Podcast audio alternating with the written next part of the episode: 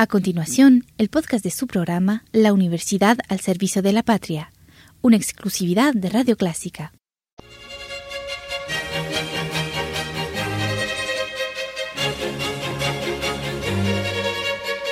Disfrute el universo musical de Clásica 103.3.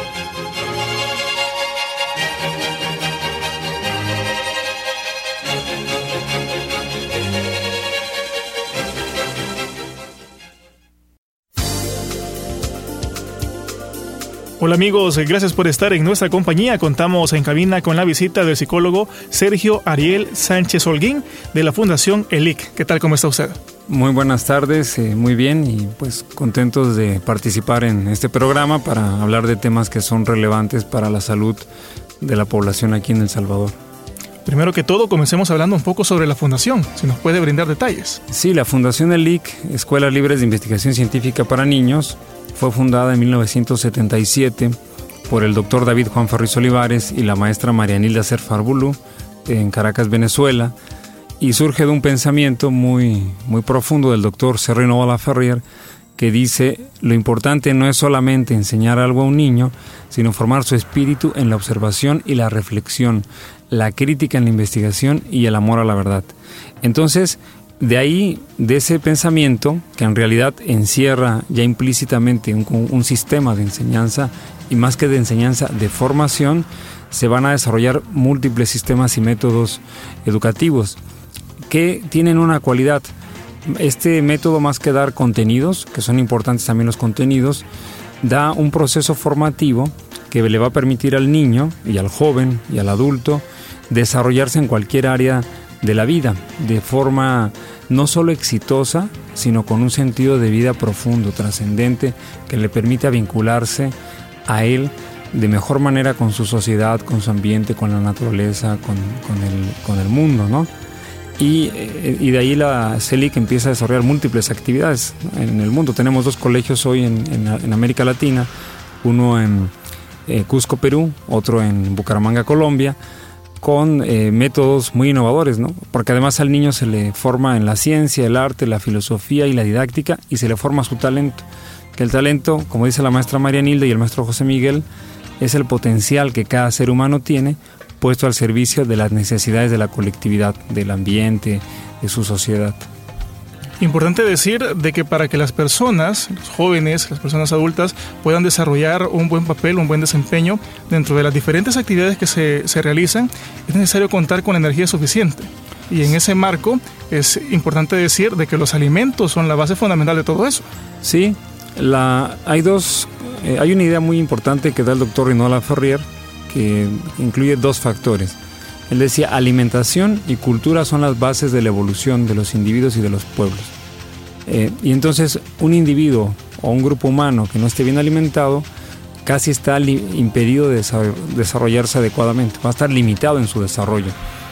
Y entonces, ¿qué, ¿cuál es la fuente principal de nuestra energía? Los alimentos. Bueno, tenemos tres tipos de alimentación fisiológicamente hablando. La primera es la respiración. De hecho, uno puede estar este, hasta tres días o hasta cinco días algunas personas sin beber agua y sobreviven, pero tú no puedes estar más de cinco minutos sin respirar porque se genera muerte cerebral. Y en el caso del alimento sólido puedes estar hasta 50 días en algunos casos o más sin comer y puedes sobrevivir. Entonces el primer tipo de alimentación química es el aire, el oxígeno.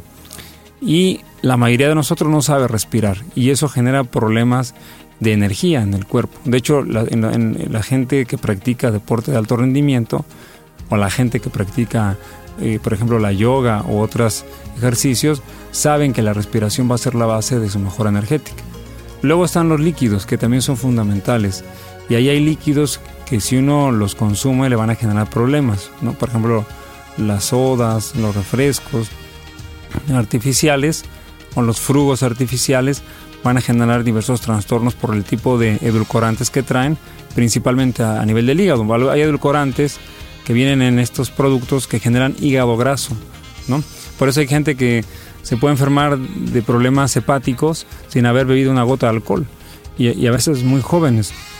Entonces uno tiene que ser consciente de eso para saber qué líquidos consumir. No hay mejor cosa que consumir jugos de frutas naturales o agua sola, agua que tenga cantidades adecuadas de minerales porque la función del agua es mineralizarnos.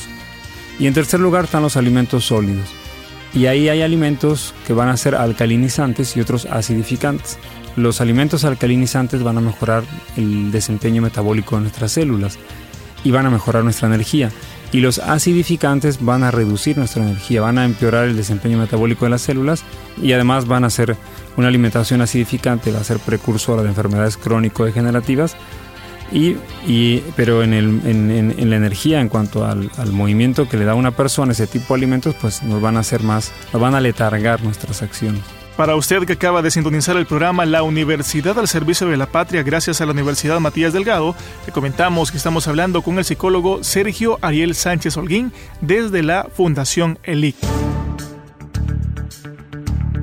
En el tema de la alimentación surgen, eh, sobre todo en nuestros países como Latinoamérica, muchos mitos, muchas ideas que a veces puede que sean ciertas y a veces puede que sean erradas. Si nos podemos hablar, por ejemplo, un poco sobre aquellas ideas que las personas pueden tener sobre el tipo de alimentación más adecuada para poder desarrollar sus actividades. Bueno, hay alimentos eh, dentro de los mitos, por ejemplo, está que el azúcar, este, este no es un mito, pero es un problema más. El azúcar dicen que genera mucha, da mucha energía.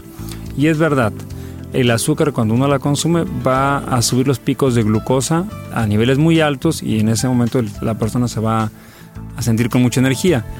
Pero ¿qué es lo que pasa? Cuando consumes azúcar en grandes cantidades, es más, el azúcar no debería ser un producto de consumo, nosotros lo decimos tal cual, porque el proceso de elaboración eh, genera muchas, eh, le adhieren muchas sustancias químicas que van a ser tóxicas, cancerígenas, pero además hay otro fenómeno, el azúcar es descalcificante. Cuando tú eh, consumes azúcar, tienes que tomar calcio de tu propio cuerpo para poder ser asimilada.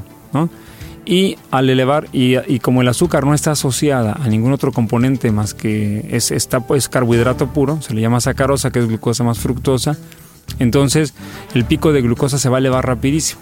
En pocas palabras, consumo de azúcar significa eh, predisponerse a la diabetes, ser un prediabético. ¿no? Pero el tema está en que cuando ella absorbe calcio, ese calcio lo va a robar, no lo va a robar de los huesos primeramente, lo roba del torrente sanguíneo, de la sangre. Y uno de los órganos que más necesita calcio, y eso casi nadie lo sabe, salvo la gente que se dedica a, este, se especializa en esto, es el cerebro. El cerebro funciona con iones de calcio. Entonces, cuando, cuando el azúcar roba el calcio, el cerebro es uno de los órganos que pierde calcio y ese calcio interviene en procesos sinápticos que, están presentes en la concentración y la atención. Va a disminuir la capacidad de atención y de concentración de las personas que tienen consumo de azúcar. Van a tener más capacidad de concentración y la energía que tienen va a ser una energía más incontrolable, más dispersa. Por eso es que hay estudios que asocian el consumo de azúcar con la hiperactividad, ¿no?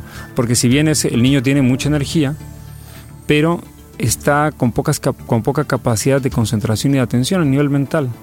Eh, y por el otro lado, la pérdida de ese calcio también le va a generar descalcificación ósea. El azúcar es precursora de osteopenia, osteoporosis, y luego le va a generar eh, problemas también de caries y otros problemas por ausencia de calcio. ¿no? Entonces, eh, la energía que te da el azúcar no es una energía que realmente te vaya a generar beneficios, porque aquí no todo lo que te da energía significa que es bueno. Hay cosas que te dan energía, pero te la dan de una manera que no te permiten estar concentrado, que no te permiten tener un buen rendimiento y te van a generar más bien estados de alteración eh, biológica y psicológica. ¿Qué sucede, por ejemplo, con el azúcar presente en otros alimentos? Bueno, es que en realidad no debiéramos usar azúcar para otros alimentos, ¿no? Ese es un problema que tiene. Podríamos usar, por ejemplo, la panela, mm. el pilón, que aquí le dicen pilón, ¿no? Es un producto también de la caña de azúcar, pero sin estar refinado. Por ejemplo, el pilón o panela tiene calcio, tiene hierro, tiene manganeso, tiene fósforo, tiene hasta aminoácidos, o sea, que son las bases de la proteína. Ese es un buen alimento, como mielecita derretido, es excelente.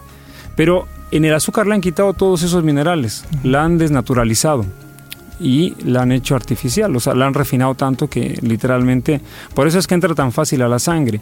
Cuando tú a un alimento le agregas azúcar, aumenta su potencial calórico, su, la cantidad de carbohidratos, y eso va a favorecer a que por un lado la persona tenga un exceso de energía que no va a poder controlar y le va a generar problemas de hiperactividad o su opuesto, la somnolencia, porque hay personas que ante un golpe fuerte de carbohidratos no reaccionan bien y más bien tienden a, a apaciguarse, a, dormirse. Y por el otro lado, el organismo con ese exceso de carbohidratos, muchos de ellos los va a transformar en triglicéridos, grasa saturada que va directamente al hígado. Y va a hacer que a nivel de las células haya esa alteración metabólica y las células se vuelvan obesas. Es decir, va a favorecer la obesidad, el que la persona suba de peso. Eh, como una de las consecuencias, porque también el, consumo de azúcar está asociado, por ejemplo, al cáncer de colon. Si la madre está embarazada, puede estar asociado al retraso en el crecimiento del, niño, del feto. O sea, le va a generar problemas en el crecimiento fetal. Hay muchos estudios que, que, muestran estos aspectos. Incluso hay un estudio que se hizo en Europa muy interesante, no recuerdo ahora los, los científicos, a ver si me viene a la memoria más adelante, que compara, porque el azúcar es adictivo, y compara el nivel de adicción del azúcar con la cocaína. Y está demostrado que el azúcar es más adictiva que la cocaína. Se hicieron pruebas con ratitas a las que eran adictas al azúcar y al mismo tiempo eran adictas a la cocaína, o bueno, a la par eran adictas a la cocaína. Y las ratitas cuando se les daba a elegir la una o la otra siempre elegían el azúcar. Tiene niveles de adicción más altos que la cocaína y sus efectos en la salud son catastróficos realmente. Es por eso que en algunos países el azúcar es considerada como la droga rosa. Sí, es, es considerada eh, como una droga. Hay, hay drogas socialmente aceptadas y que no son benéficas y el azúcar podríamos considerarla como una de ellas. Ahora, en los alimentos modernos, sobre todo en los alimentos empacados, hay muchas otras sustancias que son tan tóxicas o más que el azúcar.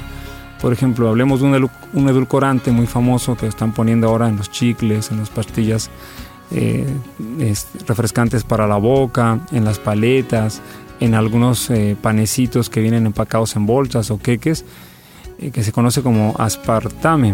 ¿no? El aspartame es un edulcorante que está, este, su compuesto es fenilalanina más ácido aspartico más alcohol metílico. Tiene un 10% de alcohol metílico, pero el organismo casi todo el ácido aspartico lo transforma en alcohol metílico. Para que nuestro público entienda que es el alcohol metílico, es alcohol de madera. Resulta que el alcohol de madera lo producen algunas hormiguitas aquí en nuestras selvas centroamericanas y suramericanas para inyectarlo a sus presas y destruirles el sistema nervioso. El alcohol metílico destruye el sistema nervioso. Entonces, el aspartame es una sustancia que ataca directamente al sistema nervioso. Por eso en Estados Unidos y en Europa está prohibido en los alimentos para niños. Porque un niño tiene en desarrollo su sistema nervioso e imagínate que consuma sustancias que se lo están afectando. Y además se ha encontrado que el aspartame también actúa sobre el hipotálamo, parte del cerebro esencial para la memoria y el aprendizaje. Y también el hipotálamo está vinculado a la amígdala, otra parte del cerebro asociada a las emociones.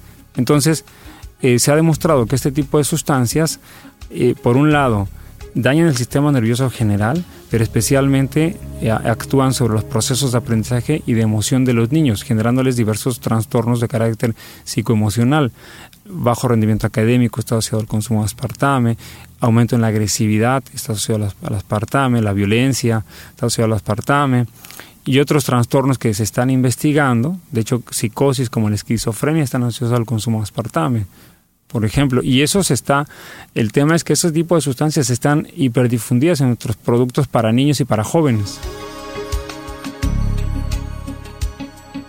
Gracias por seguir con nosotros. Le recordamos que conversamos a esta hora de la tarde con el psicólogo Sergio Ariel Sánchez Holguín desde la Fundación ELIC. Muy bien, bueno, muy interesante, pero por cuestiones de tiempo creo que vamos a, pasar a hablar un poco sobre la actividad del noveno Congreso Mundial para el Talento de la Niñez. Y nos puede comentar a grandes rasgos de qué se trata y nos puede brindar también las generalidades de la actividad. Sí, es el Congreso Educativo más grande de, de América y es mundial eh, vienen de los cinco continentes expositores de diversas instituciones, vienen por ejemplo de la NASA, de la UNESCO, la UNESCO nos acaba de dar su apoyo y su auspicio, vienen de la Federación Internacional de Sociedades Científicas, investigadores del más alto nivel, premios Nobel, todos con el fin de mejorar la educación tanto de los niños como de los jóvenes. Y la idea principal es sumar a todas las buenas voluntades de nuestra sociedad, en este caso en Centroamérica, no solo El Salvador, sino vamos a sumar buenas voluntades de Guatemala, Honduras, Nicaragua, Costa Rica, eh, Panamá, México también, todo Centroamérica, para eh, hacer de la educación tarea de todos. El objetivo es eh, por un lado, que los investigadores que vienen compartan las metodologías que ellos utilizan educativas y de investigación en sus países. Por otro lado, que a través de ese compartir se generen aquí dinámicas innovadoras que ayuden a mejorar la educación, especialmente El Salvador, pero queremos que sea de toda Centroamérica. Eh, y también hacer que los, por ejemplo, los niños que asistan al Congreso tengan una experiencia sui generis, sui generis con respecto al contacto que van a tener con grandes personalidades del mundo de la ciencia, del arte, de la filosofía. Em, es un congreso que está apoyando el Ministerio de Educación del Salvador, están apoyando aquí más de, de, este, de 10 instituciones por ahora, se están sumando muchas más, la UCA, la UCA por ejemplo, este, es la sede del Congreso, y bueno, esperamos que pueda favorecer principalmente a los docentes, educadores del país para que, y que ello se va reflejado después en una mejora de la educación del, Salvador y de Centroamérica. Eh, el Congreso es del 24 al 28 de julio eh, y nuestros eh, oyentes se pueden meter a la página congresotalento.org, o también www.elicnet.org y ahí van a encontrar toda la información de nuestro Congreso que va a convocar a más de 100 investigadores de todo el mundo. Ha sido una plática muy interesante, el tiempo se ha ido rapidísimo. Gracias por su tiempo y por estar con nosotros acá. Bueno, muchas gracias a ustedes y esperamos que sea de utilidad toda esta información que hemos transmitido.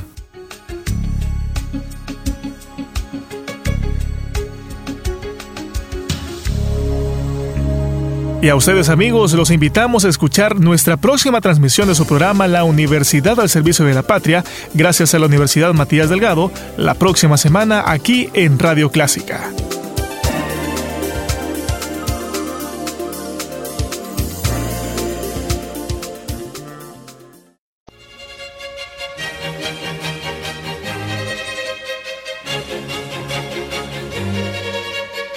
Disfrute el universo musical de Clásica 103.3.